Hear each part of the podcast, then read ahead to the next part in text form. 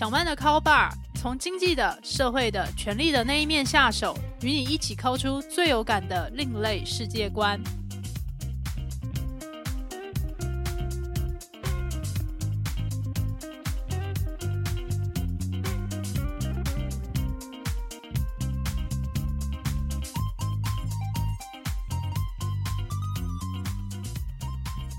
各位听众朋友，大家好，欢迎来到小曼的 Call Bar。这是一档讨论社会阶级衍生性八卦节目。我是主持人陶小曼。在上一集节目里面，我们就聊到了，在看不清楚明确金流的地方，究竟要怎么样去观察权力的架构，还有权力的流动呢？我也就分享了我自己个人的生涯黑历史，发生在二十五岁的时候。在当年，也就是在财经杂志社里面，就觉得长期的加班过劳，没有休假，身心都非常的疲劳，于是就做出了目前回想起来人生之中最北期的一次的就业决定。这个最北期的就业决定啊，它其实是完全符合乡民口中的钱多事少离家近。钱多是怎么样算出来的？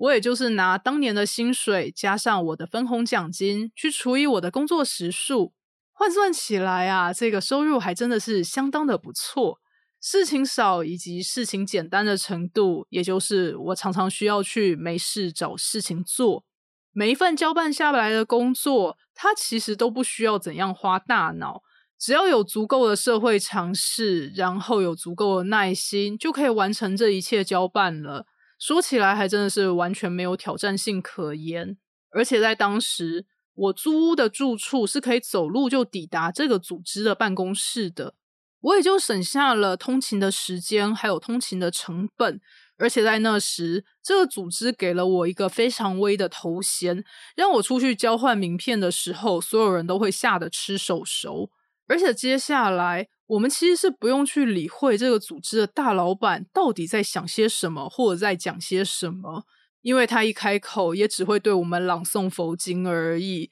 在这样子猎奇的工作条件之下，大家应该也就可以想象，这个职场文化还有里面的权力关系，真的是非常非常的不健康。在当年这个组织里面的老鸟们想的事情，都是要如何能捞则捞，能混则混。而且他们会联合起来去打压那一些愿意工作、愿意去承担更多责任的人，所以我也就觉得说，待在这样的组织里面，到底有什么样的前景，还有可以盼望的事情呢？到底有什么样正向的东西是我可以学习的？所以当年在执行完一整轮的专案之后，我也就选择离职，想要去找一个比较健康一点的职场环境。当年对比较健康的职场环境的想象是，我希望里面有一个正常的权力关系，甚至我希望这里面的组织文化是非常非常竞争的。竞争也就意味着我可以在短时间之内大量而且快速的学到东西。接下来讲到竞争这件事情，我也会想到那一群我采访过、富过三代、持有双重国籍又就读于世界一流名校的天蓬人。其中有一位跟我年纪相同，也就是在一九八六年的时候出生的。我印象很深刻，他跟我说过，在他小的时候到中学时期，父母的确管得很严，盯得很紧。但是到了高中之后，他就会开始自动自发，完全不需要父母去管他。我也就非常的好奇，想说，诶，为什么他的性格在那个时间点上面出现这么巨大的转变，而且是社会相当鼓励。和乐见的这一种转变，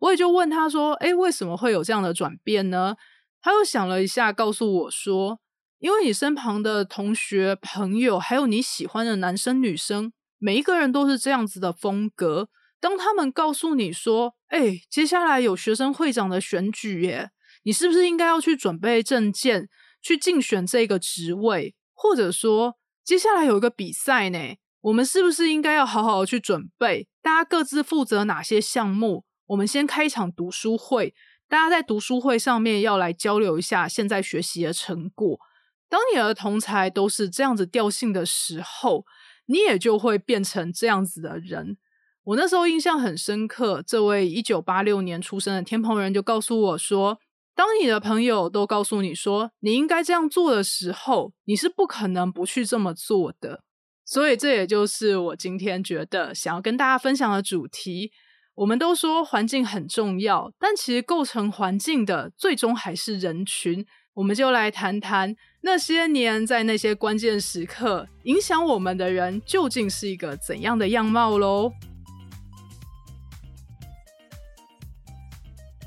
又怎么判断究竟是什么人在影响我们？这个问题真的是非常非常的复杂。毕竟人际关系也就是如此的复杂。我们一出生下来就有原生家庭，原生家庭延伸出去也有血亲跟姻亲的关系。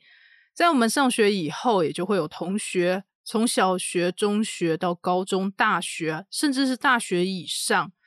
接下来出了社会，也就会有职场、上司、同事跟下属的关系。而且我们也会面对这个客户或者是利害关系人，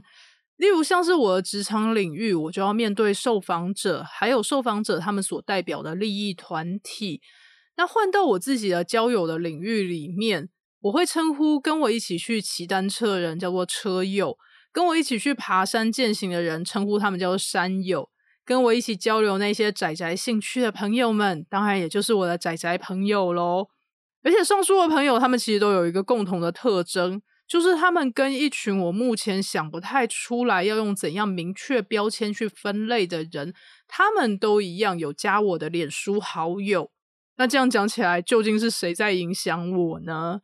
我也就很感谢这个世界上有其他的研究者，他是投入毕生的心血来研究这个问题。所以这边我想要跟各位介绍一位在史丹佛大学经济学系的研究者马修·杰克森教授。在二零二一年的下半年，台湾其实有翻译出版了他的一本科普著作。这本科普著作大标题叫做《人际网络解密》，副标题是“史丹佛教授剖析你在人群中的位置如何决定你的未来”。听到这个大小标题，是不是觉得应该要立刻去翻开这一本书，这样子才能够去判断说我们究竟在人际关系里面的哪一个位置？要怎样才能够趋吉避凶，或者是找到向上流动的管道？不过我也必须要提醒大家，身为一个有经济学系背景的人。这本书里面他提到的研究方法、计量方式、数论，还有那一些统计模型，真的是非常非常的复杂，而且不太好懂。所以我也就觉得，要去研究一个复杂然后范围非常大的问题，它真的是需要很多严谨的学历，然后去定义这个研究的范围。然后去找出在不同的研究样本里面要采取怎样的研究方式，才可以去找到这个问题的关键的核心。那这本书我也就其实是蛮推荐大家，如果你有相关的背景知识，而且又很愿意去读这一些复杂的学历的话，真的是还蛮值得一读的。这边我也就介绍一个马修教授他的团队，他所采取的研究方式。也就是，首先，他们去观察，在一个小团体里面，怎样的人会是风云人物？这些风云人物，他们又会如何去创造一个流行？这个流行又会在多久之内去影响一个小团体呢？当时马修教授团队他们研究的样本，就是在美国的小学里面的一个班级。通常美国小学的一个班级里面会有二十几个同学。那这二十几个同学，他们会有他们的人际关系。研究团队接下来也要画出这个人际关系的网络图。人际关系的网络图要怎么去画呢？大家可以去想象一下，在星座盘上面就会有这个各式各样一点一点的星星，然后这些古人也就动用他们的想象力，把这些星星连接起来，然后就变成了星座。那在人际网络的这个关系图上面，每一个点就代表着每一名同学画出来的那一条线，也就是这位同学表示说，另外一个某某人他是我的好朋友，所以只要这个点跟点之间被线连接起来，就意味着他们俩之间是好朋友的关系。所以接下来这张人际网络图就这个形成了，但它也不是胡乱形成的。当你把在中心的这个点移到边陲的时候，你就会发现这张图变得非常非常的混乱，上面的这个线都开始交错在一起，让你会觉得视觉上相当的疲劳。所以，当你把这个放在中心的点放在中心的时候，这张图就会变得比较干净，上面的这些线也不会互相的交错。所以，我们可以说，在人际网络的关系图上面。它的这个中心还有边陲的位置，其实它也反映出在现实之中我们的这些社交的状况。有哪些人就是这个小团体里面的核心？有哪些人就是比较外围的人？所以这个时候，研究团队也就发现了，当一个点它有这个三个朋友的时候，也就是它延伸出去有三条线，他们的影响力是大不相同的。当你身为在中心的时候。你的影响力是可以持续的这个扩散出去，但是当你身在边陲的时候，你想要造成这个同样的风潮跟影响力，那其实就要耗费非常大的力气，甚至可以说是不可能的。马修教授他们的研究方法是，他们会去请这一群可以自由决定自己要穿些什么，在学校里面是没有制服的这一些小学生，跟他们说。接下来，明天希望你穿怎样样式的衣服来？例如，在那时候，如果班上的这个核心的小团体四个人，他们都穿共同风格的衣服，例如他们都穿条纹的上衣来学校。大概过了三到四天之后，整一个班级的人，他们几乎都会穿条纹风格的衣服来上学。所以，大家也就可以看得出来。核心的这个团体是可以去如何影响一整个小团体的。接下来，马修教授他们还有去研究一些历史事件，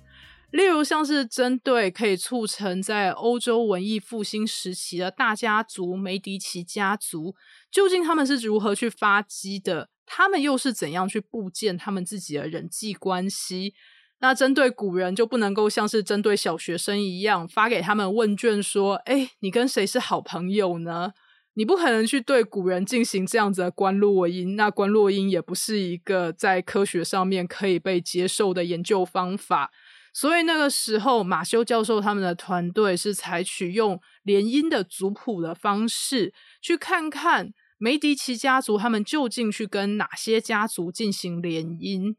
其实，在一开始，梅迪奇家族他们虽然是在这个现今意大利佛罗伦斯地区的有钱人，但他们并不是最有钱有势的。当时把持佛罗伦斯政局的其实是另外两大家族。然后，在佛罗伦斯这个共和国里面，大概会有九十二个贵族，他们是拥有投票权，可以去决定市政方向的。在人际网络图的解密上面，其实就发现了。很意外的，梅提奇家族那时候的大家长，他是处于这个人际网络图的中心位置。理由是他其实让他的家族大量的开枝散叶，去跟这九十二个贵族联姻。那其实两大的这个有钱人家族，他们因为担心权力外流，所以就只限制他们的通婚对象，也因此就让他们是处于这个人际网络地图的边陲。所以在那个时候的这个历史事件里面，当时梅迪奇家族的大家长他其实是一度被这个议会投票流放的，但是不到半年之后，他就在这个盛大的市民游行之中凯旋归来。接下来他也就宣布说，他要去流放那两大家族的代表，而且这一流放，这两大家族就再也没有回来了。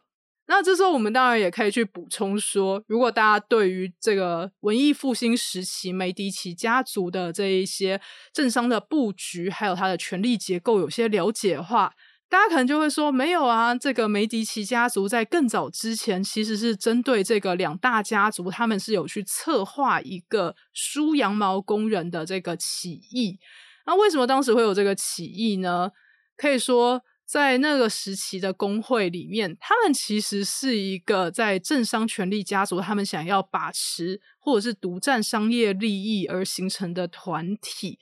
但是梅迪奇家族为了要去松动这个权力结构，就去鼓励这一群梳羊毛的工人去争取更好的薪资待遇。而且他们那时候也就去大量赞助各式各样的知名艺术家，请他们去做各式各样的这个公共的市政，还有去美化市容。现在有很多流传在博物馆里面的珍贵艺术品，也是当年梅迪奇家族他们去赞助的结果。所以大家就会说，你其实可以看出，这个梅迪奇家族在这个社会的上中下层，他们都是广结善缘。那我们怎么能够在这个历史事件就单独抽出来说啊？这个唯一可以决定梅迪奇家族会进入欧洲的这个权力的核心，是因为他们采取通婚的策略，其他的策略也应该要考虑进来啊。但是那个时候，我觉得研究团队把这一些要素排除的点，是因为。我们其实不太能够从这个联姻以外的记录去看看，说，哎，究竟梅迪奇家族他是不是跟这些梳羊毛的工人每一个都有很实地的关系，或者说在赞助之外，他们对于这些艺术或者是艺术家的影响力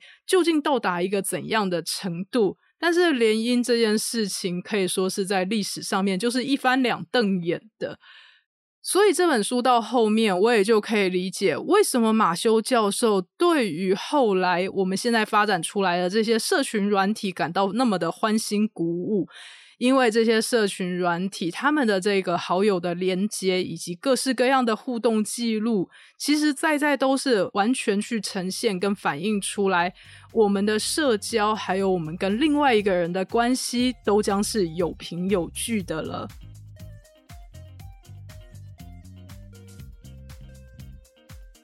在理解学术界会如何去研究人际网络的关系，还有去定义在一个社群里面影响力究竟是如何扩散的。这边我想要分享一个个人的亲身经历，发生在我大学时期，跟我台大经济系同年级的一位同学，绰号叫做小曾。小曾他非常擅长去纠集同学们一起去参加台大的校庆运动会。而且就在运动会上面，就去横扫了各式各样团体比赛的大小奖项，金牌、银牌、铜牌，甚至有一年我们是拿下了学院杯总锦标的冠军。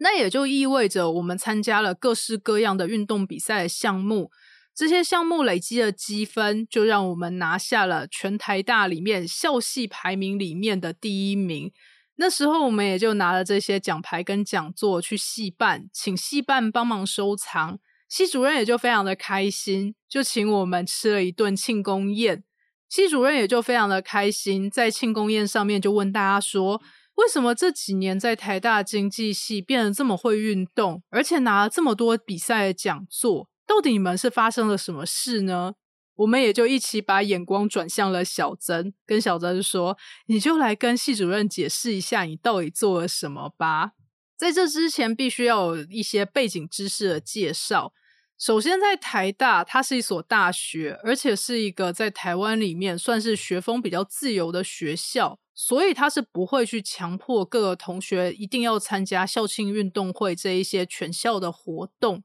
既然没有强迫参加这些活动，又是办在周休二日的话，那当然出席的情况也就二二六六的。那至于为什么大家会出席的二二六六，其实也很好理解嘛。大家从小到大，从小学到高中这段时间，为了校庆或者是运动会、园游会这一些团体的大活动。我们已经不知道做过多少次这一些强迫性一定要跟全班同学一起同进同出、一起排练练习的各种的事情，就要表演给这一群家长、校长、来宾，或者像是一群这个地方的官员看。我是不晓得大家喜不喜欢做这件事情，但就我个人而言，我真的是觉得做了十几年也够了吧？难道你还不腻吗？但是我上了台大之后，反而主动去参加这些校庆运动会，那究竟是怎么一回事呢？再来也可以说说台大经济系在参加这些运动赛事上面，它其实是有一个不错体质的。首先就是这个系所是够大的，在一个学年里面，同学大概就有超过上百人，而且在性别比例上面是相当平均的。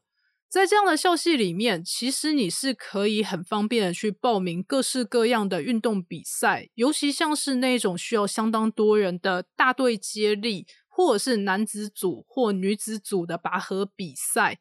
这些比赛里面，其实是有很多系所，它因为凑不满人数，所以也就没有能量去报名。经济系有这样的能量，但是过去就差在没有一个强而有力的领导者。或者说足够有影响力的人，让大家愿意集合起来，一起去争取荣誉。这时候就可以讲起来，小曾当时是怎么样去做的。当时小曾就会在这些系所上面的共同必修，也就是有大多数同学都会出席参加的这些课堂上，在课程开始之前，他就会站到讲台上，拿起麦克风对大家宣告说：“各位同学，在几月几号的时候。”就会举办校庆运动会，校庆运动会比赛，我们将会参加哪一些团体的项目？欢迎大家现场跟我报名，或者是去我们 PTT 上面的系所的板上面去推文，说你要参加哪些项目。然后接下来我们也就会平均去分摊得到这些奖项的奖金给大家哦。那这个时候讲到平均分担奖金这件事，大家的直觉可能就会想到。会拿到奖金，一定是参加决赛得到名次。那就以二十人的大队接力来讲，我们可能就会很直觉去想象说，大队接力的奖金就是分给这去参加决赛的二十个人。但其实实情上面是，因为台大运动会实在是太难去捞到所有的人来参加，所以有些时候光是凑满人数就已经让大家觉得非常的焦头烂额。主办单位甚至不会去一一的去盘查，说，哎，究竟是不是同一个人来参加同一个比赛？他们只要求不要一个人去跑两个棒次就好了。所以在这样的情况之下，去参加初赛、还有进阶赛以及决赛的人，可能在这二十个人里面都是不同的人。所以小曾就把这份奖金分成像是六十人次的股份一样。当你多跑一场，你就可以多领一份。那其实也就意味着，大家的劳动是等于你最后所得到的报酬。在经济系这个非常鼓励大家用理性思考的地方，小曾他并不是靠自己的个人魅力，或者是自己很有人缘，用人情去请托说：“哎，你一定要帮我这个忙。”而是去设计出一个理性的诱因和制度。让大家都觉得说，哎，我很愿意在这一场赛事里面出一份力，所以这也就是为什么在那段时期，我们是有这样子的能量，还有这样子的向心力去拿这一些台大里面运动会的奖项。毕竟去跑一场比赛，一天下来可能就可以赚到几百块，甚至几千块的零用钱。这说起来也真的是何乐不为。大家可能会说，哎，你们这群人真的是很铜臭。但是我会觉得，这也是一种在人际关系或者是在设定制度里面一个有诱因而且公平的方式。日后这一套制度其实是有传承给学弟妹的，但是我其实是没有去追踪，究竟接下来是不是在运动赛事的表现上面还是有拿到一样的成绩跟名次。不过我觉得，就以这个过去的个人经验，想要跟大家分享的理由就是。其实我们是可以看到，在一个人际网络里面，有影响力的人他会如何来带领我们。其实我们也需要去观察，这个影响究竟是正向的还是负向的。像我这边就举出一个，我现在回想起来，觉得是相当正向的一个影响。也很希望大家可以找到自己的团体里面最有正向影响的那个人，然后跟他亲近，跟他学习，然后去学学看。究竟它是设计出一个怎样的制度跟诱因，让大家愿意往一个正向的方向发展？好的，以上就是本集小曼的 call bar。不晓得各位听众朋友听完有怎样的心得感想，或者是人生经验，想要与我还有录音师阿宽分享的，都欢迎留言给我们。未来我将继续在小曼的 call bar。持续分享社会阶级的衍生性八卦，我们就下一集再会喽。本集节目由主持人陶小曼、合作伙伴阿宽共同制作。如果你喜欢小曼的 Call Bar，欢迎给我五星评分，然后追踪、订阅、分享给你的亲友，一起 Call 出更有趣的世界观哟。